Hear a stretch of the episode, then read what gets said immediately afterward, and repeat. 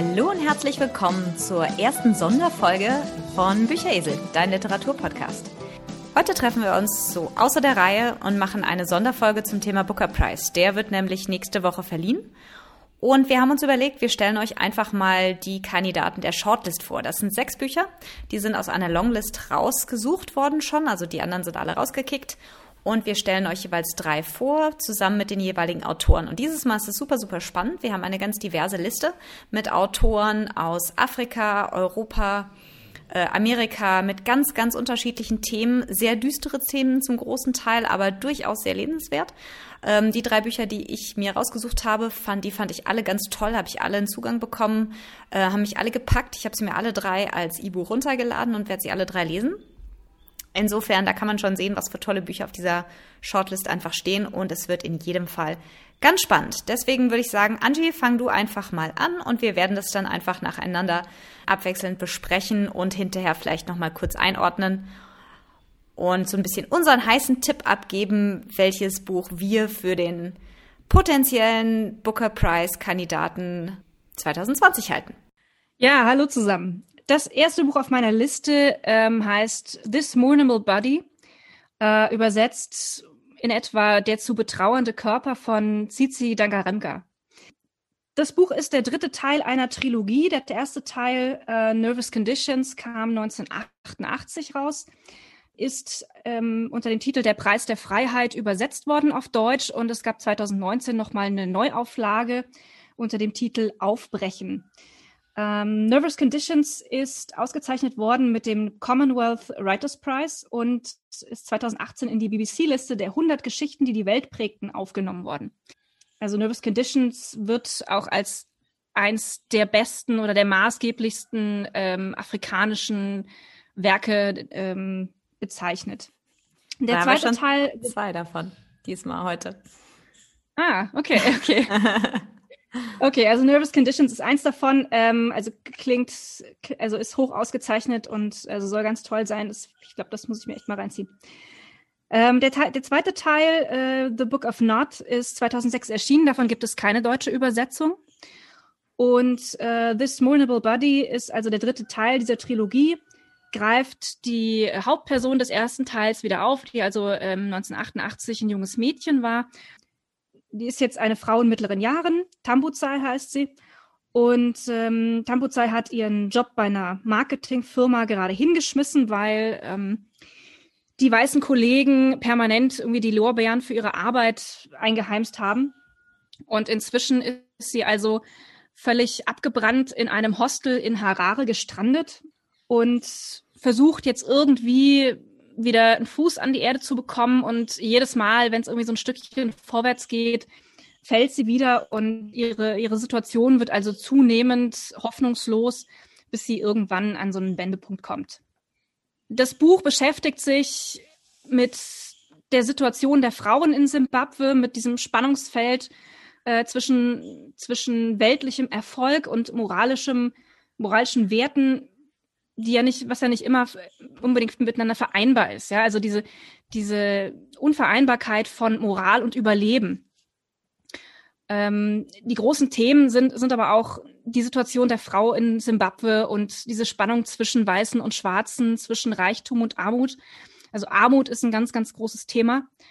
Ähm, die Autorin ist 1959 in Simbabwe geboren worden, hat ähm, einige Jahre ihrer Kindheit in England gelebt und ist dort zur Schule gegangen, hat dann in äh, hat dann ein Medizinstudium in Cambridge abgebrochen und ist also nach Simbabwe zurückgegangen und hat dann an der Universität von Harare Psychologie studiert. Sie hat, äh, war dann Mitglied der Theatergruppe an der Universität und hat dann als, also erste Stücke geschrieben, Regie geführt und ist also so zu dieser äh, zu dem gekommen, was sie jetzt macht. Also sie ist vor allem Regisseurin, äh, Stückeschreiberin und hat mit 25 also äh, Nervous Conditions veröffentlicht als erste schwarze Simbabwerin, die einen Roman auf Englisch herausgebracht hat. Hm. Also sie hat ungefähr zehn Jahre in Deutschland gelebt, hat eine Ausbildung an der Berliner Film- und Fernsehakademie gemacht, hat also auch einen deutschen, äh, hat also auch einen Film fürs deutsche Fernsehen gemacht. Ähm, sie hat, äh, ich habe jetzt den Namen des Films vergessen, aber sie hat den, also den als beim besten äh, simbabwischen Film, äh, also der, der bisher am besten gelaufen ist, hat sie Regie geführt, ähm, hat überhaupt also mehrere Filme gedreht, die teilweise preisgekrönt wurden und sie hat sich also in Simbabwe ähm, engagiert sich noch sehr stark für ähm, die Unterstützung des Filmgeschäfts und äh, für die Unterstützung von äh, Frauen als Regisseurinnen. Hm. Äh, sie hat an der Humboldt-Universität zu Berlin in Afrika-Studien promoviert hm. Und ist politisch für die Partei Movement of Democratic Change äh, aktiv. Das ist die oppositionelle Partei. Also man muss wissen, dass Simbabwe ähm, unabhängig, also eine, eine, ehemalige britische Kolonie ist, seit 1980 unabhängig und ähm, über Jahrzehnte als Diktatur geführt wurde. Also Robert Mugabe war 30 Jahre lang ähm, Staatsoberhaupt, der das als Diktatur geführt hat und ist also 2017 mit über 90 bei einem Militärputsch abgesetzt worden. Und seitdem hat also ein Kompagnon von ihm äh, die, die Staatsführung inne und also es gibt äh, einen sehr starken Geheimdienst, eine sehr starke Unterdrückung der oppositionellen Strömungen. Ähm, das Land ist also die Bevölkerung wird, wird massiv unterdrückt. Die haben also Wahnsinn, eine wahnsinnige Wirtschaftskrise. Ich habe mal nachgeschaut. Äh, der Zimbabwe-Dollar, den es bis 2019 gegeben hat, der war also in einer Hyperinflation. Ich habe mal nachgeschaut, 2008, am 24. Oktober 2008 lag die Inflationsrate bei 10,2 Billiarden Prozent. Mhm. Also ich habe Bilder gesehen, es gibt also ähm, gedruckte Geldscheine des Zimbabwe-Dollars, so mit äh, 5 Billionen und 10 Billionen, ja. 2019 äh, hat man den RTGS-Dollar eingeführt, der 2020 dann schon bei 926 Prozent Jahresinflation war. Also die haben massive wirtschaftliche Probleme. Ähm, große Teile der Bevölkerung sind äh, bettelarm und ähm, die Opposition, wie gesagt, wird also massiv unterdrückt. Es gibt riesen Korruptionsprobleme, Veruntreuung von Geldern, die auch jetzt für, COVID für die Covid-19-Strategie äh, veruntreut wurden ich denke, dass man dieses Buch auch mit so ein bisschen Hintergrundwissen über die Geschichte von Zimbabwe und die aktuelle Situation lesen muss, weil es also auch ein sehr starkes Stimmungsbild von Harare ist. Ja. Hm, ja. Äh, die, die, die Autorin wurde übrigens verhaftet am 31. Juli diesen Jahres äh, in Harare bei einer Demonstration. Und ich habe jetzt nicht rausfinden können, wie der Gerichtsprozess jetzt ausgegangen ist. Also sie wurde am Tag danach wieder freigelassen, aber der Gerichtsprozess muss irgendwann im Oktober stattgefunden haben, nach mehreren Verschiebungen. Ähm, sie wird beschuldigt, an einem Treffen teilgenommen zu haben, mit der Absicht, zu öffentlicher Gewalt, Friedensbruch und Bigotterie aufzustacheln. Also äh, sie stand mit einem Plakat an der Kreuzung ah, ja. und ist in so einen Transporter verfrachtet worden. Also ähm, ich denke, man muss so ein bisschen sich vorher informieren über Simbabwe und die Situation und dann liest man dieses Buch vermutlich mit deutlich anderen Augen und also finde ich, fand ich eine ganz, finde ich eine ganz, ganz spannende, spannende Geschichte. Hm. Das klingt spannend. Zumal, wenn man sich eben überlegt, wie du schon sagst, Zimbabwe ist ein Land mit einer sehr zerrissenen Geschichte. Ich war, oh, ich weiß nicht, ich war in den 90ern mal dort. Damals galt es noch als Hoffnungsträger Afrikas, als Land, in dem äh, Schwarze und Weiße eben sehr harmonisch zusammenleben, gelebt haben. Und das ist leider äh, Vergangenheit. Ja, sehr traurig. Aber lass uns weitermachen, sonst werden wir heute wohl nicht fertig. Wir bleiben in Afrika. Und zwar das nächste Buch auf der Shortlist ist The Shadow King, der Schattenkönig von Masa Mengiste. Masa Mengiste ist eine äthiopisch-amerikanische Schriftstellerin, die ist 1974 in Addis Abeba geboren, verließ aber mit ihren Eltern das Land, als sie vier Jahre alt war, aufgrund von der Revolution und der Sturz des Kaisers äh, Haile Selassies. Sie hat mit ihren Eltern in Nigeria und Kenia gelebt, bevor sie schließlich in die USA kam. Dort hat sie äh, kreatives Schreiben an der New York University studiert und hat mit einem Master in Fine Arts abgeschlossen. Erstes Buch kam 2010 raus, das ist Unter den Augen des Löwens, ist 2013 auch auf Deutsch erschienen und gilt eben auch als eines der zehn besten Bücher der Gegenwart aus Afrika. Insofern musste ich lachen, als du das eben gesagt hattest. äh, wurde auch in ganz viele Sprachen übersetzt und hat auch Preise gewonnen. Und das Buch beschreibt eben die Geschichte einer Familie während der tumultreichen und blutigen Jahre der äthiopischen Revolution in den 70ern. Und es ist sozusagen äh, das Buch de, Der Schattenkönig The Shadow King, um das es jetzt geht, ist quasi sozusagen ein bisschen die Vorgeschichte davon. Und zwar spielt das Buch in Äthiopien 1935 während, des während der italienischen Invasion. Und zwar ist das, war das so eine, eine Prälude des Zweiten Weltkriegs, kann man sagen. Italien als verspätete Nation wollte sich auch ein Stück vom Kuchen Afrika einverleiben und eben Kolonien auf dem afrikanischen Kontinent gründen, wie die anderen Nationen äh, Europas. Und da hatte, die hatten sich schon festgesetzt am Horn von Afrika in Somaliland, im heutigen Somalia und äh, hatten auch Eritrea sozusagen sich einverleibt und jetzt wollten sie eben auch Äthiopien haben. Das liegt quasi dazwischen, um so, ein, so eine Art Afrika, italienisch-afrikanisches Großreich zu gründen. Der Krieg war so ein bisschen Kampf Davids gegen Goliaths. Also die äthiopische Armee hatte nur veraltete Waffen, keine modernen Mittel der Kommunikation, keine Panzer, keine Flugzeuge. Während natürlich die Italiener eine relativ moderne Armee hatten, die hatten Flugzeuge, die haben im Krieg Senfgas zum Beispiel eingesetzt gegen die Bevölkerung und haben den Krieg mit sehr grausamen Mitteln vor, äh, vorangetrieben. Äh, der Krieg ist dann letztendlich so ausgegangen, dass sie Äthiopien kurzzeitig besetzt haben. Der Kaiser fliehen musste, der ist nach England geflohen. Äh, das war auch Haile Selassie damals. Die Italiener wurden dann aber in einer Art Guerillakrieg mit Unterstützung der Briten schließlich 1941 aus dem Land wieder vertrieben und da wurde Äthiopien wieder unabhängig. Äh, die Hauptpersonen dem Buch sind Hirat, eine junge Frau, die nach dem Tod ihrer Eltern in den Haushalt von Kidan und Asta kommt und dort äh, als Magd lebt. Kidane ist Offizier in der kaiserlichen Armee und organisiert den Widerstand gegen die Italiener und Asta ist eine relativ unglückliche Frau, die sich die sich aber weigert, im Krieg eben zu Hause zu bleiben, wie Frauen das tun müssen. Und sie organisiert eben eine Gruppe von Frauen, inklusive ähm, Hirat, und die ziehen quasi mit den Männern auch in den Krieg.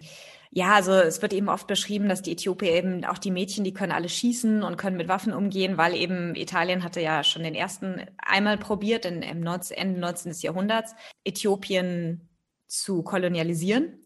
Die wurden damals rausgeworfen, die wurden, äh, die mussten damals Nieder eine Niederlage eingestehen. Und insofern seitdem ist das sozusagen so ein bisschen das Narrativ dieser Generation, der Kampf gegen die Italiener. Äh, die Geschichte wird eben aus, der, aus den Sichtweisen dieser drei, also hauptsächlich eigentlich Hirat und Asta, aber auch so ein bisschen Kidane erzählt. Und ähm, plus, wir haben noch eine zusätzliche oder zwei zusätzliche Sichtweisen. Das ist ein junger Soldat aus Venedig, Ettore, einem italienischen Juden. Und äh, ist so ein bisschen auch das Symbol für den sich ausbreitenden Antisemitismus in Italien. Also er muss sich zum Beispiel registrieren, er, er duldet ähm, den, die eine oder andere Feindseligkeit und äh, hört natürlich auch von der, von der wachsenden äh, Jugendfeindlichkeit äh, in Italien zum Beispiel. Und dann kommen immer wieder Einschübe auch vom Kaiser Haile Selassies, der eben sich zurückerinnert an seine Tochter, erinnert sich an, ja, er hört zum Beispiel Aida, um sich, um die Italiener zu verstehen. Also hört er sich eben italienische Musik an zum Beispiel. Es ist fast ein bisschen skurril, aber es ist sehr, sehr gut geschrieben. Und wir erfahren eben durch diese unterschiedlichen Sichtweisen von dem italienischen Einsatz von Senfgas zum Beispiel und von dem Schattenkönig. Das ist der Titelgeber des Buches. Das ist äh, Minim, ein Mann, der dem Kaiser sehr ähnlich sieht. Und als der Kaiser eben ins Exil geht, tritt er als ein Double auf und reitet eben durch die Berge, um die Menschen zum Durchhalten zu animieren. Der Roman selber ist inspiriert durch äh, die Familie der Autorin. Ihr Großvater hat selber gegen die Italiener gekämpft und ihre Urgroßmutter hat wohl das Gewehr von ihrem eigenen Vater genommen und ist selber in den Krieg gezogen.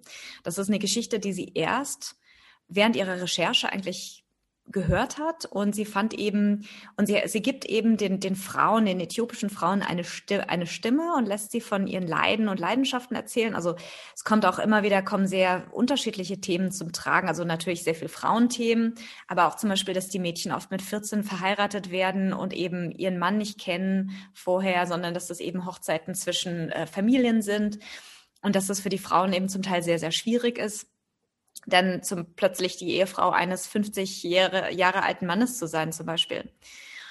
Aber sie definiert halt die Rolle dieser Frauen auch neu. Die Frauen, die im Krieg ja normalerweise eher Trophäen sind, ähm, nehmen aber hier ihr Schicksal eben selber in die Hand und werden zu selbstständigen Akteuren.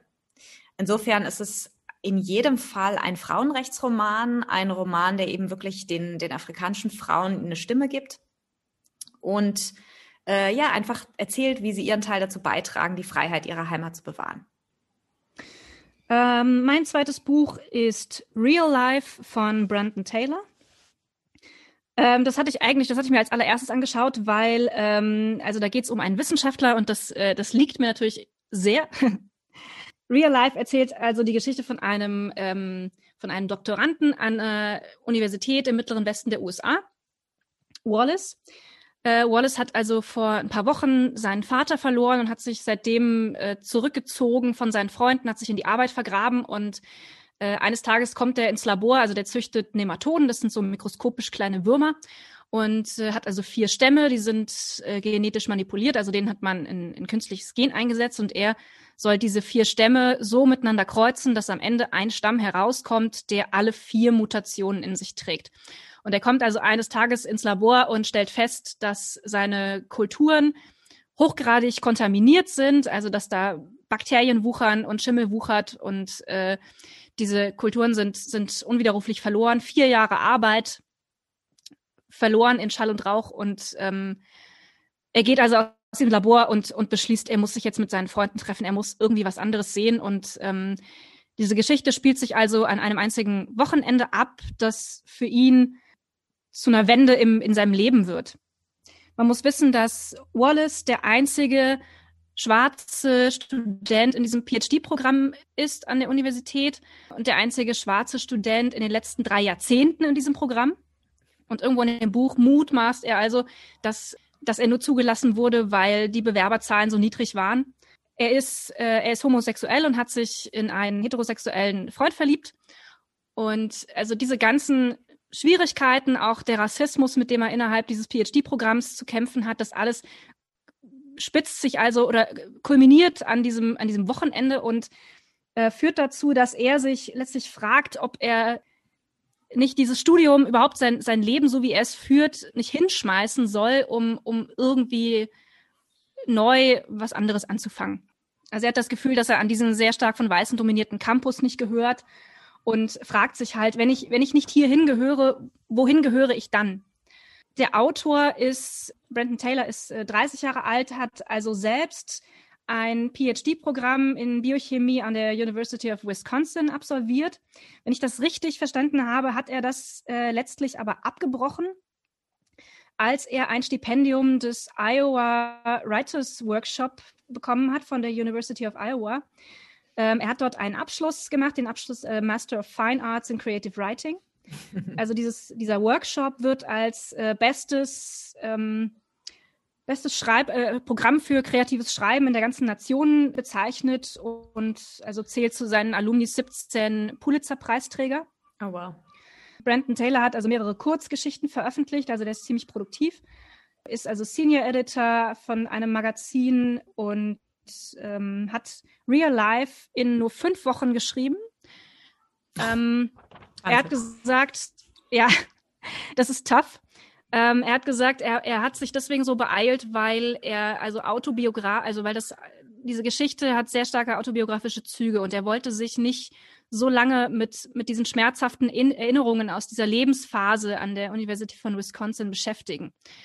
Brandon Taylor be bezeichnet sich selbst hauptsächlich als Kurzgeschichtenschreiber und er hat also er hat also gesagt, er wollte dieses Buch schreiben, weil er glaubt, dass die Menschen ihn als Schreiber nicht, nicht ernst nehmen, solange er nicht ein Buch veröffentlicht hat. Und er hofft, dass nach, nach der Veröffentlichung dieses Buches, dass die Leute ihn dann in Ruhe und Frieden seine Kurzgeschichten schreiben lassen. Okay.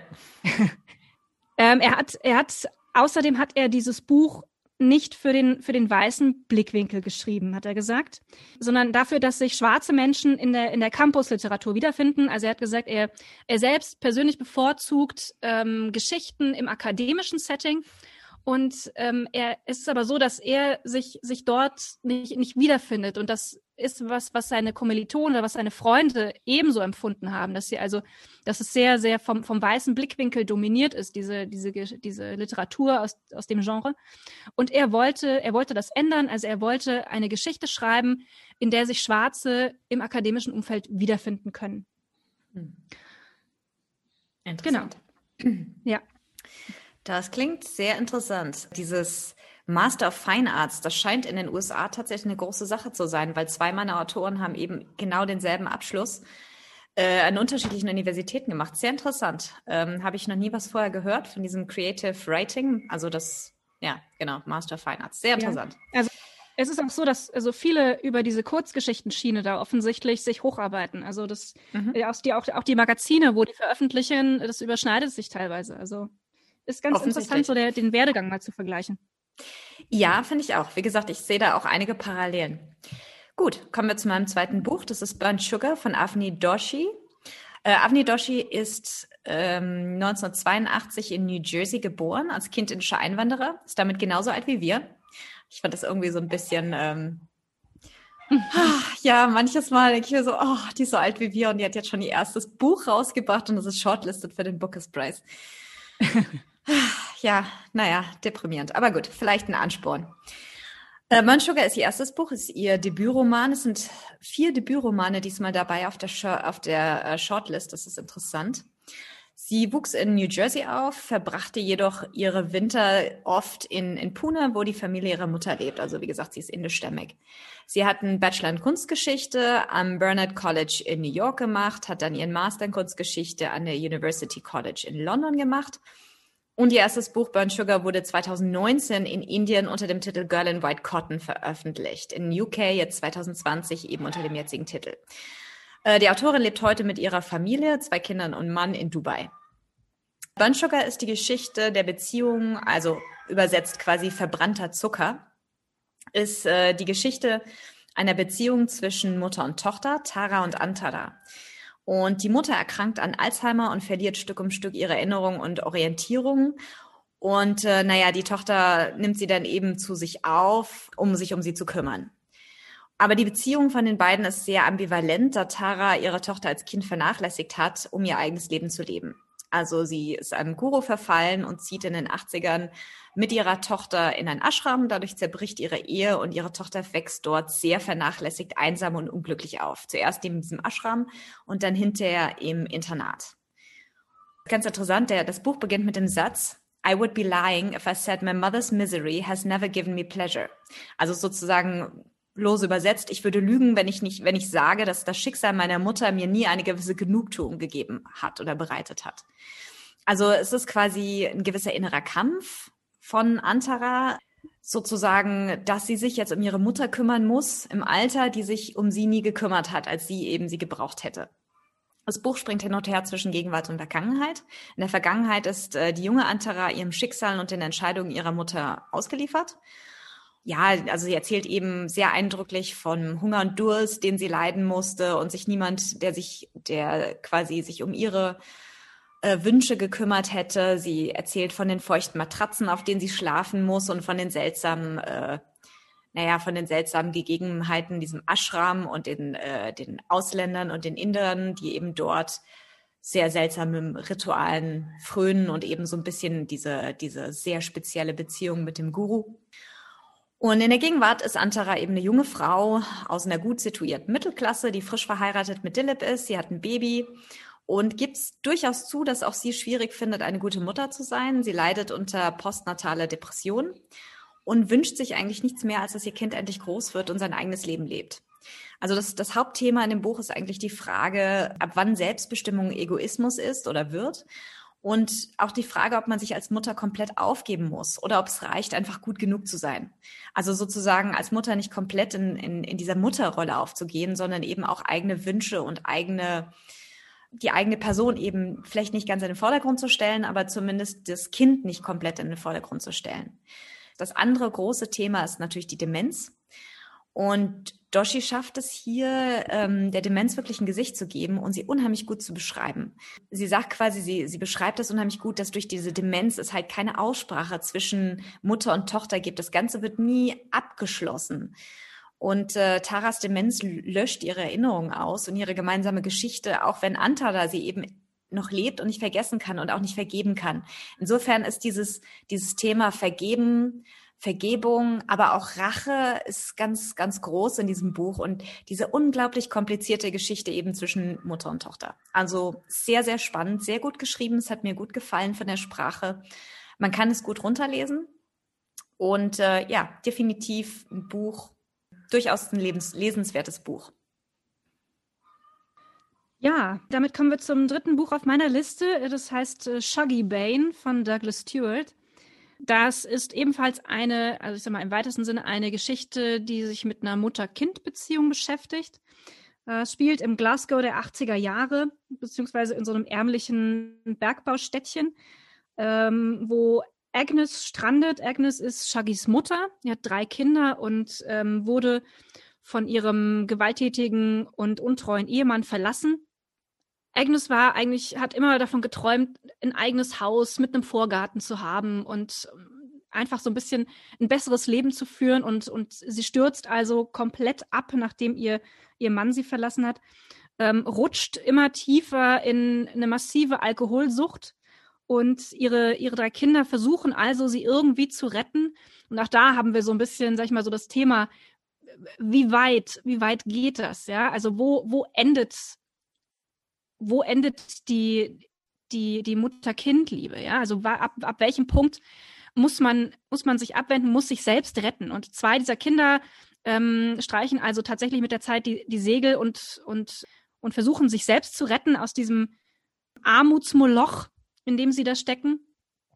Und Shaggy ist also der Letzte, der übrig bleibt, der, der ähm, die Hoffnung noch nicht aufgibt und versucht also seine alkoholkranke Mutter da irgendwie irgendwie zu retten. Er ist Shaggy ist so, so ein bisschen ein Außenseiter, also er hat irgendwie so diese diese leicht hochnäsige und anspruchsvolle Art seiner Mutter geerbt und ist also sehr sehr pingelig und ein bisschen kleinlich und äh, die die Kinder der der Bergbauarbeiter, die, die hänseln ihn und er gibt aber die Hoffnung nicht auf, dass er, wenn er sich nur genug anstrengt, normal sein kann und, und Anschluss findet und so dann, dann so ist wie die anderen Kinder.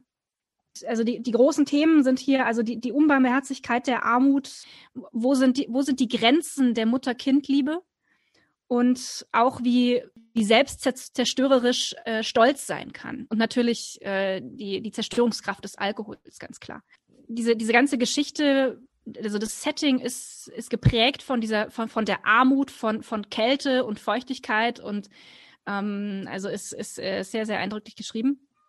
Mhm. Äh, also die, das, das erste Kapitel, da, das spielt quasi zehn Jahre schon, zehn Jahre später, ist eigentlich ein Vorgriff, äh, wo dieser, wo Shaggy, also dieser 15- oder 16-jährige Junge, allein in einem Einzimmer-Apartment sitzt und äh, sich den sich den Arsch abfriert, auf, auf Deutsch gesagt. Also bettelarm ist und nicht zur Schule gehen kann, weil er selbst für die Miete äh, für dieses Zimmer arbeiten muss. Also offensichtlich hat er seine, seine Mutter irgendwo unterwegs verloren. Also man, man weiß erstmal nicht, ob die, ob sie gestorben ist oder, oder ob er sie verlassen hat oder was da passiert ist. Also Armut ein ganz, ganz großes Thema. Hm, okay. Äh, Douglas Stewart ist 1976 in Glasgow geboren, lebt seit 2000 in New York City er hat einen Master of Arts vom Royal College of London und äh, hat also auch etliche Kurzgeschichten, also einige Kurzgeschichten veröffentlicht im Magazin The New Yorker und ein Essay bei LitHub. Da geht es um äh, Armut, um, um soziale Ängste und um Ro Geschlechterrollen in der schottischen Arbeiterklassenliteratur. Okay. Äh, sein Debütroman ist Chuggy Bane und den hat er über einen Zeitraum von etwa zehn Jahren geschrieben. Oh, wow. Ja. Schön, dass es nicht immer alles so schnell geht, ne? ja, ich weiß nicht, ich finde ich find zehn Jahre finde ich unheimlich. Ich finde auch fünf Wochen Schreibzeit unheimlich. Also ich finde, das sind zwei Extreme, die ich hier irgendwie habe. Und ich weiß nicht, welchem ich mich mehr anfreunden würde. Hm, ja, da hast du recht. Wahrscheinlich so in der Mitte ist am gesündesten irgendwo. Ich glaube ja. Ja, sehr gut. Also mein drittes Buch ist The New Wilderness, die neue Wildnis von, ähm, von Diane Cook. Diane Cook ist eine amerikanische Autorin, geboren 1976, die ebenfalls kreatives Schreiben studiert hat und zuerst als Radiojockey und Radioproduzentin gearbeitet hat. Sie hat dann auch noch einen Master of Fine Arts an der Columbia University in New York gemacht und ähm, dann kam ihr erstes Buch raus, Man v Nature. Das ist allerdings eine Sammlung von Erzählungen, von Short Stories, mit dem sie allerdings, sie wurde ausgezeichnet mit dem Guardian First Book Award und mit verschiedenen anderen Awards. Sie hat, ähm, sie hat Lehraufträge für Literatur und Schreiben an der Columbia University gehabt und an der Universität von Michigan und sie lebt mit ihrer Familie heute in Brooklyn, New York. Sie schreibt auch wieder sehr viele Kurzgeschichten und ihre Erzählungen wurden in die Anthologieserie Best American Stories aufgenommen. Also auch wieder diese Kurzgeschichten-Verbindung, sehr interessant in jedem Fall. The New Wilderness ist ihr erster Roman, ihre, also ihr erster quasi nicht Kurzgeschichtenroman. Es ist eine Dystopie, spielt in einer wahrscheinlich gar nicht so fernen Zukunft. Die Menschen haben den Planeten an, das, an, an den Rand des Kollapses gebracht. Sie leben in einer verschmutzten Megastadt und es gibt keine Wildnis oder Natur, außer in einem kleinen Teil des Landes, der strikt abgeriegelt wird. Erinnert so ein bisschen an Margaret Atwood, fand ich. So unter dem Dystopie-Aspekt vielleicht. Und die Geschichte wird aus Sicht von Bea erzählt. Bea ist eine junge Frau und Mutter, deren Tochter durch die Luftverschmutzung in der Stadt immer kränker wird. Zusammen mit ihrem Lebensgefährten Glenn entscheidet sie sich zur Teilnahme an einem Experiment. Äh, und zwar ist das, es gibt ja diesen sogenannten Wilderness State, in der Menschen normal keinen Zugang haben, der als Rückzugsort für die Tiere und Natur dienen soll. Und der Staat hat jetzt sozusagen ein Experiment beschlossen und indem er herausfinden möchte, ob Menschen dort auf sich alleingestellt leben können und welchen Einfluss die Natur auf sie hat und umgekehrt. Und deshalb wird eine Gruppe von circa 20 Menschen ausgesucht, um dort für einige Jahre zu leben. Und der Roman beginnt, äh, als Bea in einer Frühgeburt ihr totes Baby zur Welt bringt und bereits im vierten Jahr der Wildnis lebt. Die Gruppe ist schon arg dezimiert, also sind nur noch etwa die Hälfte von dem, äh, von diesen 20 sind noch am Leben.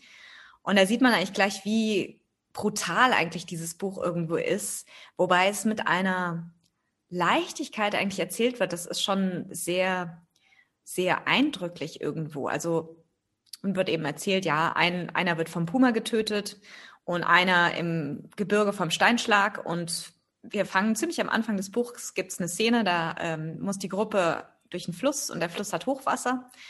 Und sie schicken eine junge Frau vor, die eben guckt, ob sie durch kommen, ob es nicht zu tief ist. Die ist an einem Seil festgebunden und die anderen halten sie fest und sie geht eben in diesen Fluss. Und da kommt ein Baumstamm äh, angeschwommen und trifft sie eben und sie stirbt. Ja, also es ist ziemlich, ziemlich krass zum Teil, wie das beschrieben wird, wie die Leute sich halt wirklich emotional abgehärtet haben.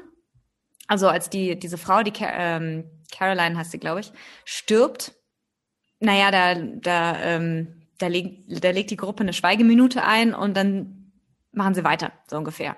Und in, Rück, in der Rückblende wird zum Beispiel erzählt, wie ein Mitglied im Gebirge abstürzt. Naja, die haben eine einzige Porzellantasse dabei. Und das ist sozusagen ein Ritual. Dann machen sie abends einen Tee. Und dann wird diese Tasse eben rumgereicht. Und die Tasse ist so eine schöne Porzellantasse mit Goldrand. Ist schon so ein klein bisschen, hat schon so einen kleinen, äh, so einen kleinen Crack. Aber das ist was ganz Wichtiges. Das wird zelebriert. Und als der eben abstürzt, hat er die Tasse dabei und die Tasse stürzt mit ab. Und sie, es wird eben beschrieben, wie diese Tasse aus ihrem Gefäß, also aus dem, aus diesem Pack quasi rausfällt und zerbricht. Also beim Aufprall auf den Boden zerbricht. Und er stürzt eben ab. Und naja, die, der Verlust der Tasse scheint die größere Bedeutung für die Gruppe zu haben als der Verlust des Menschen. Und genauso diese hm. Diskussion hm. ähm, bei der Flussdurchquerung ähm, ist es eben so, dass Caroline ja quasi durch diesen, durch diesen Baumstamm sozusagen äh, getroffen wird und sie hängt ja an dem Seil dran und sie verliert sozusagen, also sie wird einfach weggeschwemmt und die anderen, der andere, der dranhängt, der wird, der droht sozusagen mitgezogen zu werden und Bea springt eben vor und nimmt das Messer und schneidet das Seil durch. Und hinterher wird ihr eben vorgeworfen, ja, das Seil, das ist so wichtig und jetzt haben wir eben ne, das Seil verloren und dieser Verlust des Seiles ist offensichtlich irgendwie wichtiger. Dem gilt viel länger die Trauer und die Diskussion als, als der Verlust äh, der Person. Wie schon bei Margaret Atwood sind die Hintergründe des Regimes und äh, dieses Experiments und wer da die Fäden zieht, nie wirklich klar. Also wir bekommen eigentlich nur mit, was Bea selber weiß und es ist nicht so viel. Die Gruppe wird kontrolliert durch Rangers. Die müssen sich periodisch an Kontrollposten melden, wo sie ähm, unter anderem Post empfangen dürfen und sie kriegen da wohl auch ab und zu mal was anderes zu essen. Und alles, was sie dürfen und müssen, ist in einem Handbuch festgelegt. Also sie dürfen zum Beispiel immer nur, ich glaube, maximal sieben Tage an einem Ort bleiben und werden dann auch von den Rangers gerügt, wenn sie zu lange Halt machen. Weil die eben sagen, hier, ihr stört die Natur, das dürft ihr nicht. Ihr müsst halt immer weiterziehen und ihr müsst, also sie müssen quasi jagen und sammeln, was sie essen wollen und sie, ja, sie haben halt auch immer wieder, müssen sie Hunger leiden, wenn sie eben nichts finden oder nichts jagen können und manche sind eben gute Jäger, andere sind keine guten Jäger. Aber der eigentliche Grund für Bea ja dorthin zu gehen, war ja Agnes ihre Tochter und die blüht auf.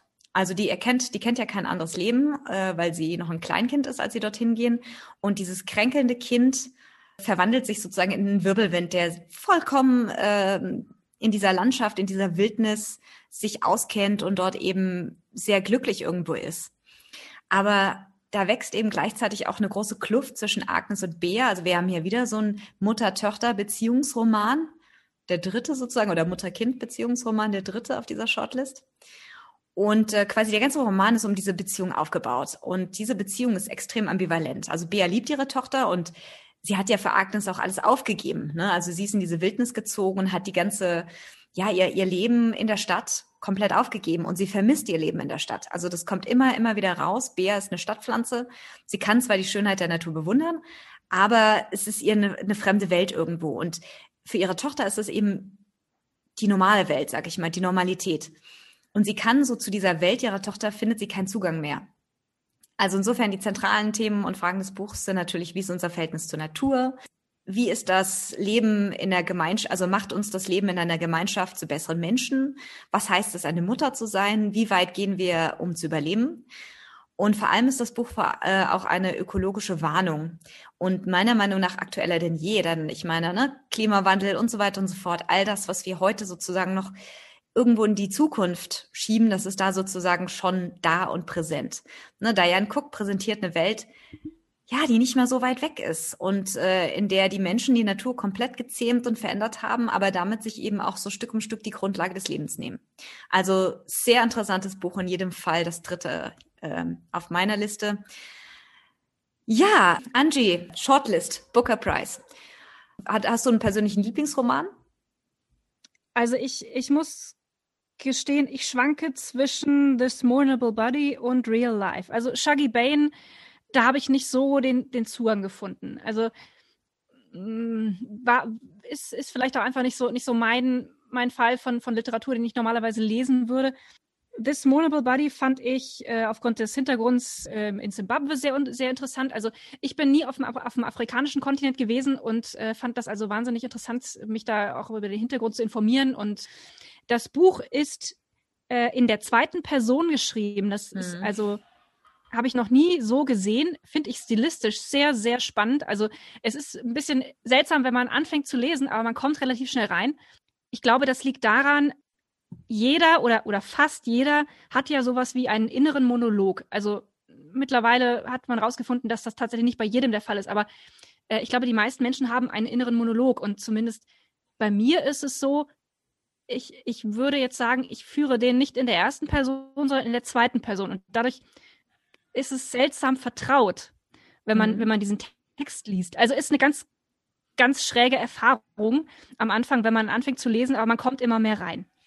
Okay. Und also von daher finde ich den stilistisch sehr interessant. Ich finde aber Real Life vom Thema her auch sehr spannend. Also das ist natürlich ein, ein Buch, das, sage ich mal, soziale Randgruppen sehr stark vereint und sich sehr stark darauf fokussiert. Und ich glaube, dass das also äh, etwas ist, was auch in heutiger Zeit sehr, sehr heiß diskutiert und umkämpft wird. Und insofern schwanke ich zwischen diesen beiden Büchern.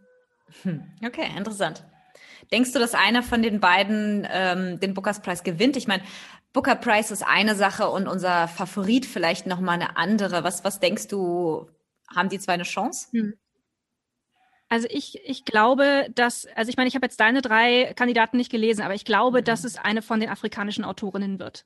Ich würde da äh, meine Wetten auf, auf Cici Dangarembra setzen. Okay. Denke ich. Ja, das könnte sein. Äh, also ich, denke, ich kann es noch nicht mhm. mal so genau begründen. Aber ich glaube, also das wäre mein Tipp.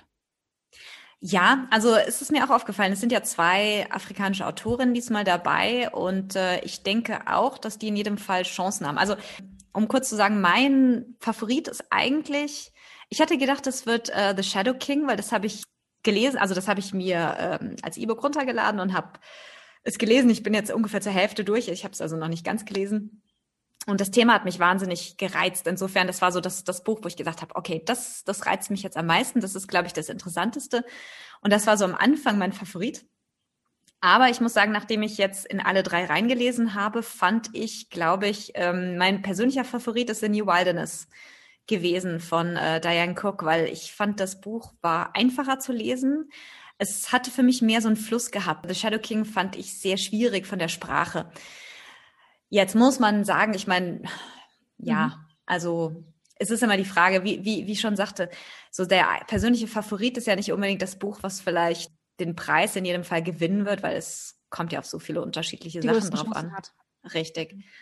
Insofern denke ich schon, dass, ja. dass uh, The Shadow King auch durchaus Favorit ist für den Preis. Aber mein persönliches Lieblingsbuch, definitiv von den drei, die ich jetzt gelesen habe oder die ich angelesen habe, ist The New Wilderness. Also das hat mir echt gut gefallen, äh, so krass wie es ist, es war so ein Buch, was man, was wirklich einen schönen Fluss hatte, was man wirklich gut lesen konnte. Und äh, auch wenn es, wie gesagt, zum Teil durchaus grausam geschrieben war und sehr brutal auch war, ähm, es war wirklich interessant zu lesen und wirklich, ja, ich hatte da diesen Fluss drin. Es hat mir wirklich gut gefallen und ich werde das in jedem Fall, ich habe das so ein bisschen reingelesen und ich werde das definitive, ich habe es mir jetzt runtergeladen und werde es definitive als nächstes, denke ich, zu Ende lesen. Burnt Sugar ist auch ein gutes Buch. Also ich muss sagen, die drei, die ich jetzt ähm, angelesen habe, haben mir alle sehr gut gefallen. Vielleicht noch mal kurz ein, ähm, ein Wort noch zur diesjährigen mhm. Booker Prize Shortlist. Es ist ja eine super diverse Liste. Also wir haben vier Debütromane, wir haben sehr, sehr diverse Settings, wir haben sehr diverse Autoren, absolut international. Eine indoamerikanische Autorin, eine äthiopisch-amerikanische Autorin, eine amerikanische Autorin, ein amerikanischer Autor, der schwarz ist, ein britischer Autor und eine zimbabwianische Autorin. Also vier Männer, zwei, äh, vier Frauen, zwei Männer. Kein einzig bekannter mhm. Autor, wie gesagt, vier Debüts. Wahnsinn. Vielleicht auch als Folge der Kritik an der Vergabe des Preises 2019 an Margaret Atwood. Äh, weiß ich nicht, aber in jedem Fall eindeutiges Signal dieses Jahr. Name und Erfolg gelten nicht. Ne? Und letztes Jahr hatten wir als ja, Siegerin. Aber ich gut. Ja, ich auch, definitiv. Ich gut, weil weil, also ich sag mal, zum Beispiel Zizi äh, Dangaremga ist ja eine, die, sag ich mal, seit den 80ern publiziert und eigentlich nie so richtig den Durchbruch gelandet hat, obwohl sie äh, ein, ein mehrfach ausgezeichnetes äh, Werk geschrieben hat. Ne? Also mhm. das ist und also ich würde es wirklich einem von diesen Autoren wünschen, dass das äh, für die, der Durchbruch ist. Also das von daher finde ich die Auswahl der Shortlist eigentlich sehr, sehr gut, muss ich sagen. Ja, in jedem Fall. Also ich finde es auch gut, weil wie du schon sagst, ist es einfach irgendwo ein Ticket zum Erfolg. Und wenn du halt Booker, ja. ich meine, schon allein auf die Shortlist zu kommen, ist eine, eine großartige Leistung. Ne? Und schon allein das vermarktet deinen Roman und deinen Name als Autor, denke ich, äh, unglaublich. Also schon alleine äh, es dorthin zu schaffen, ist toll. Und wie gesagt, für vier Debütromane, das ist, das ist schon irre. Ne? Ja. Also, das, also die Bücher werden ja auch, sag ich mal, damit beworben. Mhm, mit, Ganz damit, klar. dass sie auf der Shortlist stehen. Also das ist, ist schon auch werbewirb werbewirksam, so ist es nicht. Ja, in jedem Fall. Also wir haben ja auch, ähm, ja, wie du schon sagst, wird beworben. Also die sind alle, es gibt Artikel, die sind drüber geschrieben. Man findet überall findet man Interviews mit den Autoren und man findet äh, Artikel in The Guardian, in The Statesman. Äh, in Indien, ja. in der indischen Presse fand ich eine Menge Artikel, weil natürlich eine indischstämmige Autorin dabei war. Insofern, das war ganz interessant. Hier war, ist das auch durch die Presse gegangen und hat natürlich den, so ein bisschen das Spotlight drauf, ge, drauf geworfen. Nee, in jedem Fall ganz toll. Und ich hoffe wirklich, letztes Jahr war ja eine der Siegerinnen die erste farbige Frau, die mit dem Preis geehrt wurde. Und äh, ich hoffe, dass dieses Jahr vielleicht sogar die zweite dabei ist. Ja, da ist immer so die Frage, ähm, ob das die Chancen schmälert, ne? dass im Jahr darauf ebenfalls wieder eine farbige Frau den Preis gewinnt. Also ich weiß immer nicht so richtig, was sind die Mechanismen und ist das wirklich eine unabhängige Entscheidung von den äh, letztjährigen Entscheidungen? Also ich meine, ich hoffe, dass es die Chancen für die beiden Afrikanerinnen nicht, nicht schmälert. Das fände ich sehr, sehr schade. Ja, ich glaube nicht. Also meiner Meinung nach. Ich, ich weiß es nicht. Ich meine, es könnte natürlich auch so eine Art Dammbruch sein, dass man hier sagt, Mensch, ne, komm, jetzt, jetzt aber. Ich weiß es nicht. Definitiv, wir haben eine super, diver also ethnisch diverse ähm, Autorenliste. Und ähm, also ich könnte mir schon vor, ich könnte mir nicht vorstellen, dass es die Chancen schmälert. Ich meine, wir haben drei schwarze Autoren, eine indischstämmige Autorin dabei. Das sind allein vier. Und nur einen weißen Mann und eine weiße Frau dabei dieses Mal. Also das ist schon mhm. ziemlich modern. Ja. Ja, ich sag mal, ich, ich, äh, ich, ich weiß immer nicht, wie man das bewerten soll, wenn da die Herkunft der, der Autoren da irgendwie dann in den Vordergrund gerückt wird und so. Und ich meine, ich bin ja schon eigentlich der Meinung, dass ein Werk für sich selbst stehen sollte. Ich meine, nun, nun habe ich ja selber gesagt, ich finde jetzt äh, Zizi Dangarembra durch ihre, durch ihre Lebensgeschichte wahnsinnig spannend und so. Und äh, das spielt sich ja mit rein, aber ich, ich finde eigentlich schon für so einen Buchpreis sollte man ähm, den Autor irgendwo ausklammern und sagen, ich schaue mir nur das Werk an und bewerte nur dessen Qualität. Ähm, mhm. Weil sonst, sonst hat es ja schon fast was Politisches, wenn man, mhm. wenn man sagt, okay, wir wollen jetzt, äh, sag ich mal, den Preis äh, unbedingt an, an, an, an, an eine schwarze Frau vergeben oder so. Und das, das finde ich dann irgendwo auch nicht ganz fair.